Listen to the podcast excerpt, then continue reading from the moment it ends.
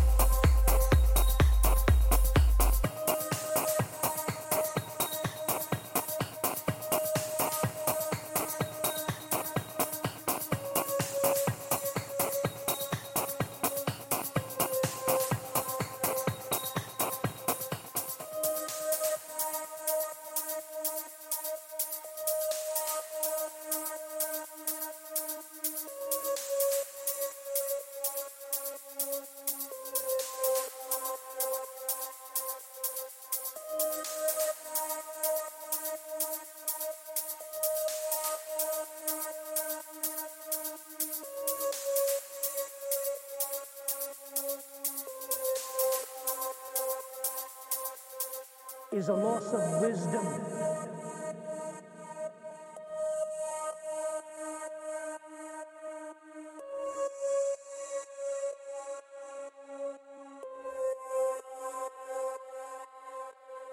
We do not seem to understand right from wrong anymore.